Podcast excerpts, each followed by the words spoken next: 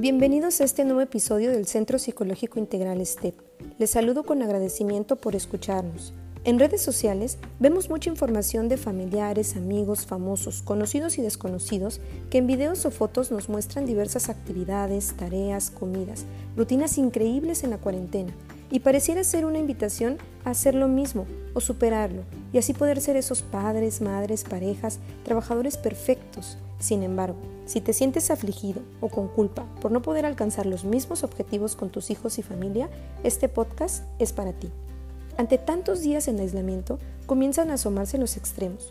Por un lado lo catastrófico y por el otro el exceso de positivismo, que si bien este último tiene la buena intención de motivarnos, a veces a algunos les resulta más complicado que a otros elegir esa mirada. No se trata de quién va a tener la mejor cuarentena, o quién saldrá con el cuerpo más escultural, el mayor número de libros leídos, con mayores contactos virtuales, o el aprendizaje de sus hijos concluido, ya que mantener ese ritmo ante lo que nos acontece resulta complicado. Se trata de contactar con la experiencia de lo que estamos viviendo, darnos cuenta que la cotidianidad se ha roto y permitirnos sentir todo lo que necesitemos sentir. Quizás algunas de esas emociones son nuevas, tanto para chicos como para grandes. Quizás otras tenía mucho tiempo que no las experimentaban y se están encontrando nuevamente con ellas. Dense el permiso de sentirlas. Verifica lo que como ser humano y ser único necesitas. ¿Qué pasa contigo? Y entonces sí, cuando comprendes el sentido que esto tiene para ti, en lugar de evadirlo con excesos, ocúpate y exprésalas. Puede ser usando el cuerpo, baila, medita, escribe, pinta, dibuja, juega, canta, cocina, lee, crea, haz arte, pero sobre todo siéntanlo, todos, grandes y pequeños. Lo que sea que decidan hacer, disfrútenlo plenamente. Lo creas o no, todos contamos con recursos para afrontar lo que actualmente vivimos. Sin embargo, no todos son conscientes de estos recursos. Algunos requieren apoyo, sobre todo los más pequeños, y solo podemos apoyar en la medida que nosotros entendemos qué sucede en nuestro mundo interior y que comprendemos que somos seres imperfectos y que cada quien se encuentra haciendo lo mejor que puede con lo que tiene. Así, damos paso a asumir algunas cosas, como por ejemplo que no todos los días estaremos de ánimo, que habrán otros días en que extrañaremos las antiguas rutinas, los antiguos lugares o algún familiar, que es normal sentirse aburrido, enojado, con miedo.